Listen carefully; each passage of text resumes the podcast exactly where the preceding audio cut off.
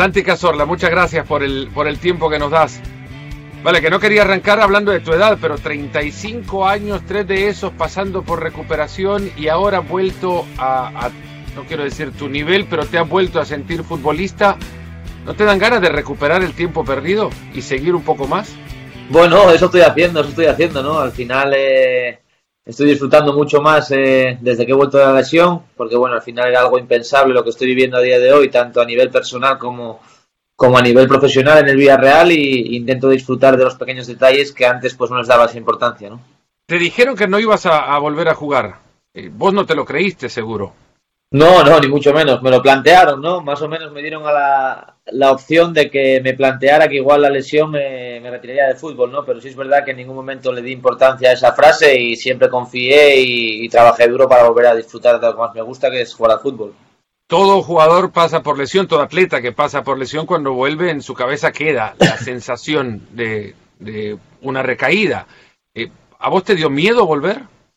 Bueno, más que miedo, respeto. Miedo nunca tuve porque una vez que volví yo sabía que volvía a las mejores condiciones, ¿no? Pero bueno, al final, sobre todo cuando es una lesión de tan larga duración, eh, tienes mucho mm, respeto a ver cómo te vas encontrando, a ver si tu nivel es igual que el de tus compañeros y era un poco más ese respeto que miedo, porque yo miedo a lesionarme nunca he tenido de nuevo y, por suerte siempre me he encontrado seguro en un terreno de juego, ¿no? Pero como te digo, era más respeto que miedo después de dos años prácticamente sin jugar, ¿no? ¿Cómo fue ese momento de la lesión? ¿Te molesta recordarlo? Bueno. ¿O te fortalece? no, sí, sí, es parte del fútbol, ¿no? Para ello he tenido que vivir, eh, me ha tocado vivir esa experiencia y, siempre saco el lado positivo de las cosas, ¿no? Eh, para nada para mí es un mal momento hablar de mi lección al contrario, eh, creo que ha tenido un, final feliz y, tengo que estar orgulloso de, la gente que ha trabajado conmigo y de lo que eh, hemos conseguido eh, todo ese tiempo de, trabajo durante dos años. Y bueno, la lesión pues fue un periodo complicado, ¿no? Fue difícil, yo creo que es el peor momento de mi carrera deportiva, ya no solo profesional, sino personalmente. Pero bueno, como te digo, siempre intento sacar el lado positivo de las cosas y quedarme con lo bueno de todo. Fueron ocho intervenciones. once, once fueron. Imagínate.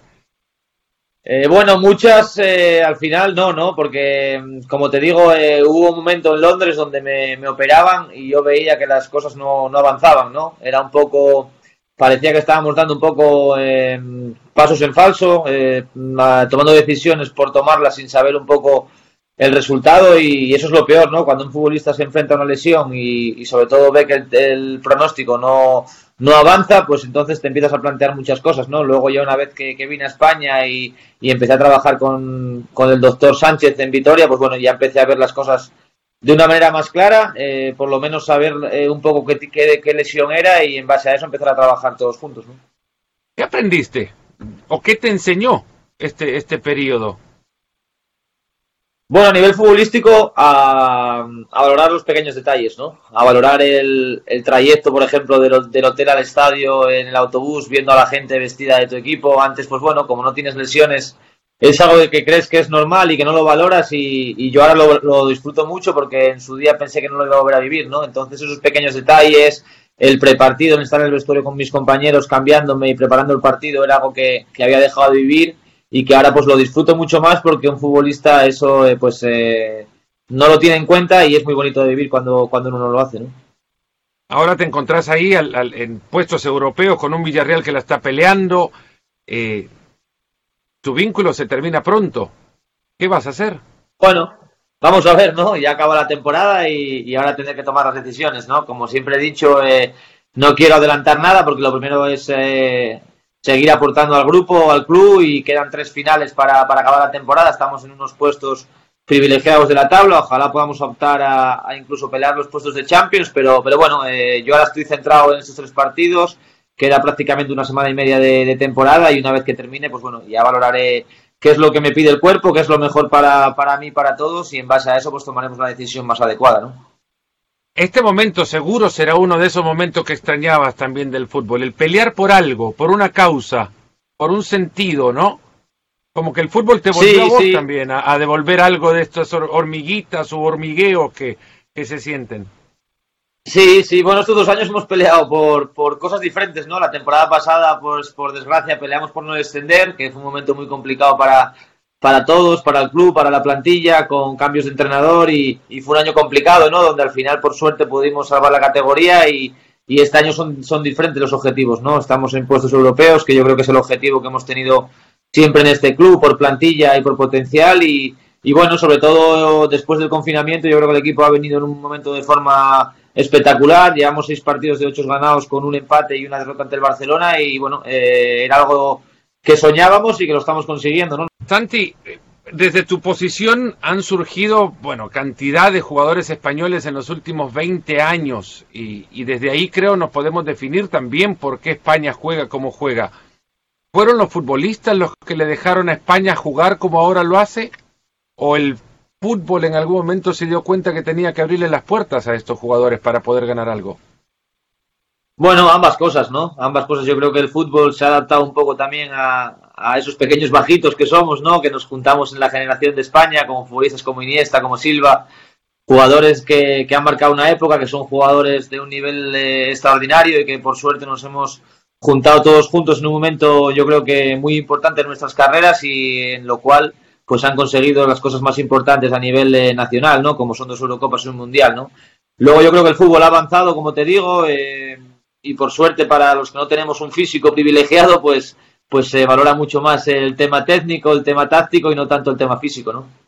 Hay una gran coincidencia entre los jugadores esos que pueden hacer las cosas que en la cancha, bueno, mayoría del futbolista no puede conseguir, que es regatearse a dos. Eso lo hace por salir y encontrar un espacio o por evitar el dolor. Bueno, ambas cosas, ¿no? Cuando no tienes un físico privilegiado, al final tienes que intentar eh, pensar un segundo antes que el resto, buscarte un, poco esos dos, tres segundos de ventaja con respecto al rival para, para poder crear superioridad o para salir de, airoso de cualquier jugada y, bueno, los que, como te digo, tenemos que estar pensando todo el rato en jugadas puntuales para intentar eh, crear una superioridad al equipo, pues tenemos que fortalecerlo y yo creo que hemos mejorado muchísimo con el paso de los años en ese aspecto. Pero también convivís siendo bajito en el lugar donde más piernas hay. Es como un bosque y siempre pregunto a los mediocampistas cómo se ve el fútbol desde ahí. Bueno, desde ahí se ve más complicado. Muchas veces cuando estás en la grada se ve todo mucho más fácil. A mí me ha tocado ver mucho fútbol estos dos años desde, desde la grada, desde la televisión y todo el mundo sabe jugar al fútbol, ¿no? Porque al final desde la tele se ven espacios por todos lados y, y luego una vez que estás en el terreno de juego no tienes tiempo para pensar, tienes que que decidir en muy pocos segundos y tomar decisiones y, es totalmente diferente, ¿no? Lo que se vive dentro de un terreno de juego a lo que se ve desde fuera, ¿no? Entonces, pues bueno, los que somos futbolistas sabemos que es así e intentamos, como te digo, eh, mejorar porque además el fútbol yo creo que está avanzando en todos los aspectos muchísimo. ¿Qué jugar bien, Santi? ¿Cómo, perdón? ¿Qué es jugar bien al fútbol? Bueno, hay muchas maneras de, jugar al fútbol, ¿no? Está claro que cada uno tiene su, su, filosofía, ¿no? Por ejemplo, ayer tuvimos un partido muy complicado ante el Getafe que usa otro tipo de armas, ¿no? A las que mucha gente puede estar de, acuerdo, ¿no? Más o menos vistoso, pero es igual de legal, ¿no? Al final cada, cada club, cada, cada plantilla, pues eh, quiere sacar su máximo rendimiento eh, y para eso, pues buscan el mejor tipo de juego que se adapte a su equipo pero bueno, yo en particular en los equipos que he estado por suerte siempre han sido equipos que han querido tener la pelota, que han querido tener posesiones, eh, crear eh, un fútbol bonito, que es el que a mí yo creo que me favorece y en ese sentido es el que más me gusta a día de hoy. ¿no? Antes, preparando la charla esta, eh, te vas encontrando indefectiblemente con obviamente tus grandes resultados y uno de ellos cayó hace 12 años en, en Austria con la victoria en la Eurocopa aquella con, con Luis Aragonés. Luis Aragonés les pedía muchas cosas a ustedes, pero que salieran a ganar era lo principal. ¿Qué recordás vos de los mensajes de, de, Aragonés? Bueno, Luis fue único, ¿no? Fue único, por eso que, todos le tenemos un cariño muy especial. Yo tuve la suerte de que me convocó para esa Eurocopa y de que confió en mí desde el minuto uno, ¿no? Al final Luis eh, lo más eh, grande y más bonito que tenía era que transmitía, ¿no? Que el mensaje que te daba te llegaba y, confiabas en lo que él te decía, ¿no? Él era una persona que iba de frente, que te decía las cosas como, como él las pensaba y que daba la vida por ti siempre y cuando tú también dieras la vida por el equipo y por lo que él te pedía, ¿no? Y eso él lo demostraba y de ahí de, del compromiso de aquel grupo, ¿no? De, de, que el grupo dio un paso adelante y creyó en las posibilidades porque el entrenador era el primero que creía en ellas, ¿no? ahora España tiene su sello futbolístico, esto lo dijiste hace poco. ¿Se lo dio Aragonés o cuánto tuvo Aragonés que ver en, que España reconociera que tenía un sello para poder ganar? Sí, claro que Luis tiene gran parte de culpa del cambio que ha habido en, España, ¿no? Está claro que él se adaptó un poco al tipo de futbolistas que tenía. Teníamos futbolistas que no, como te digo, no éramos eh, de un físico poderoso, pero teníamos futbolistas como Xavi Hernández, como Silva, como Iniesta, jugadores de, una calidad inmensa y donde teniendo la pelota eh, éramos un equipo muy complicado de ganar, ¿no? Nos basamos en eso, en nuestra fortaleza con balón y luego aparte con, jugadores de esa calidad cuando están en un nivel eh, como el que estuvieron y, están a día de hoy muchos de ellos todavía, pues es mucho más sencillo conseguir el éxito, ¿no? ¿Te aprendiste el nombre de los Liniers? Decía Aragonés que había que entrar a la cancha aprendiéndose el nombre hasta no solamente del árbitro, sino también hasta el de los líneas. Sí, sí, él tenía muchas anécdotas de esas, ¿no? Yo es verdad que para eso soy un poco despistado y, no tengo muy buena memoria para los nombres, pero él decía que, que cuando él estaba en, en el banquillo, si al, al cuarto árbitro o al INE le llamaba por su nombre, ellos se sentían halagados porque era como que él los conocía, ¿no? Entonces, bueno, era una de las anécdotas que Luis contaba, una de muchas y, y aparte eran muy graciosas, ¿no? Porque le quitaba mucha tensión al equipo en momentos puntuales, ¿no? Yo recuerdo aquella Eurocopa daba la sensación de España convertida en una verdadera familia y, ustedes lo transmitían en, las distintas imágenes que dejaban verse cuando se los cruzaba uno en el camino a los estadios y demás. Eh, por ser esta una familia y la misma y buena parte, dos años después termina siendo campeona del mundo, ¿te sentís campeón del mundo? No, no me siento, no mucha gente me lo dice, ¿no? Pero al final no me siento porque no participé, ¿no? Si es verdad que He ido a todas las eh, los partidos de clasificación hasta la lesión con la espalda e incluso la siguiente convocatoria justo después del mundial vuelvo a entrar en la lista, ¿no?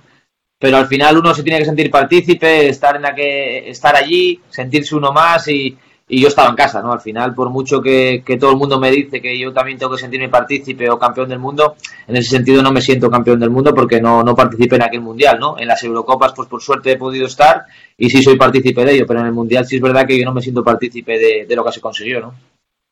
Estuviste en Brasil eh, y ahora pasada la lesión y el tiempo y mirando hacia atrás, uno dice, bueno, pasan tres años como nada, ¿no? Como, como arena entre los dedos, se te pueden pasar los años.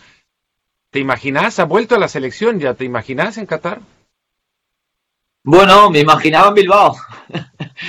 Pero por desgracia la Eurocopa se ha, se ha, atrasado un año y, eso hace que lo tenga más complicado, ¿no? Hay que ser realistas, como bien dices, tengo una edad, cada día es más difícil entrar en un grupo de tan grandes futbolistas y era algo impensable volver a vestir la, camiseta de la selección española. Imagínate verme en una Eurocopa, en un Mundial, ¿no? Eh, vivo el día a día porque al final el fútbol me ha demostrado que que no sirve de nada marcarse plazos a largo, a largo plazo, porque al final puede pasar cualquier cosa de un día para otro, y entonces, bueno, voy a disfrutar el día a día y todo lo que venga, pues eh, bienvenido sea y a disfrutarlo, ¿no? Pero sí es verdad que lo que estoy viviendo era, era algo, pues, eh, impensable para mí hace poco tiempo, ¿no?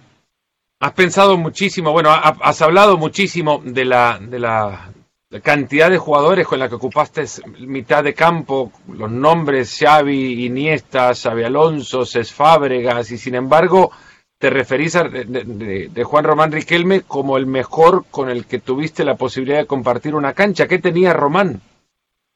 Bueno, Román ganaba partido él solo.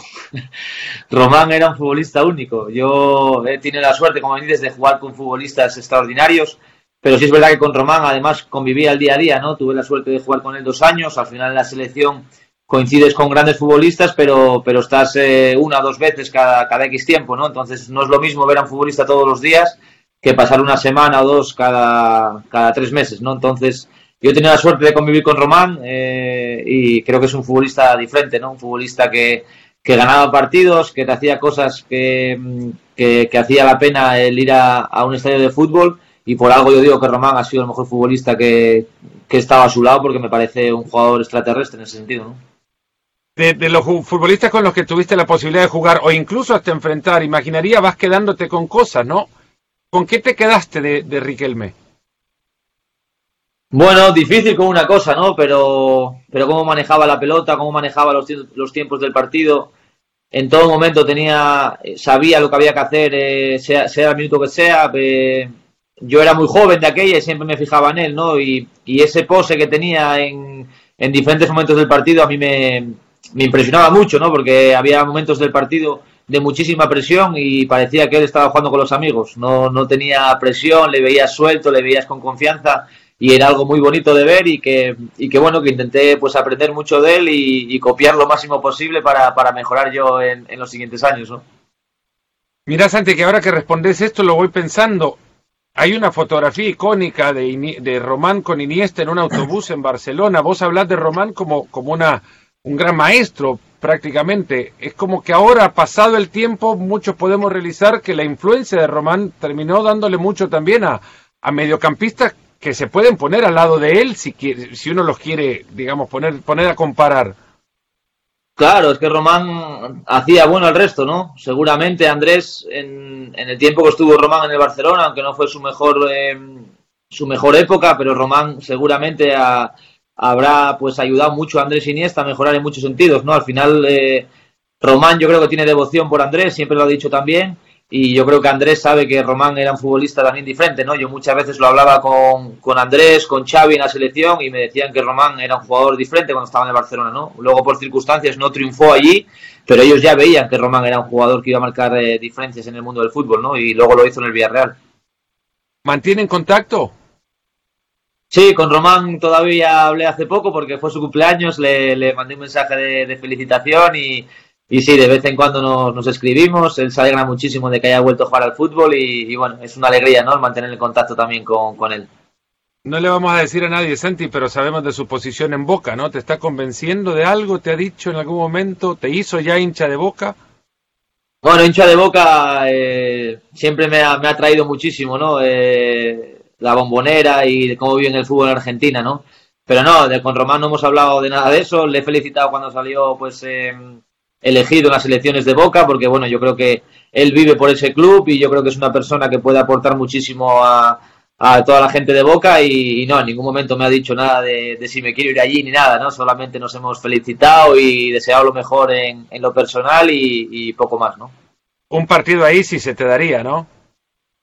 Sí, bueno, tuve la suerte de, de ir con España, que jugamos en el Monumental y entrenamos en la Bombonera pero bueno, yo eh, sería algo espectacular, ¿no? El Villarreal tuvo la suerte de ir a jugar allí un partido homenaje, no sé si era con Román también, yo en aquella época no estaba y todo el mundo habla maravillas de, haber jugado en la bombonera.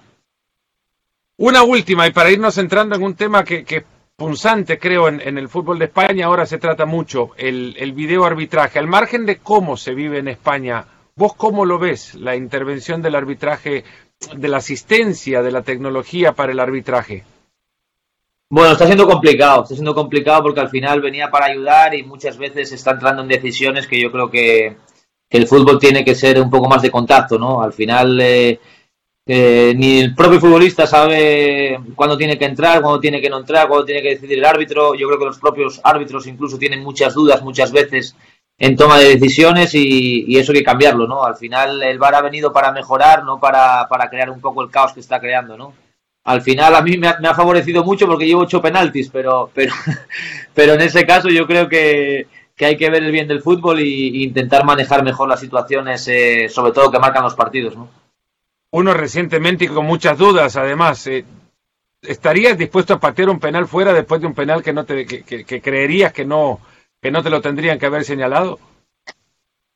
Bueno, es complicado, ¿no? Hay que ver la situación también de tu club, que te estás jugando tú está claro que, hay mucho en juego, ¿no? Pero sí es verdad que hay que siempre ser eh, honesto e intentar eh, ganar con, las mejores armas posibles, ¿no? Sin hacer trampa.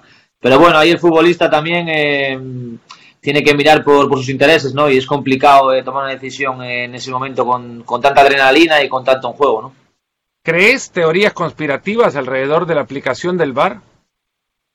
No, yo no creo que sea conspiraciones, ¿no? Simplemente hay que manejarlo mejor, ¿no? Y saber cuándo tiene que entrar y cuándo no, ¿no?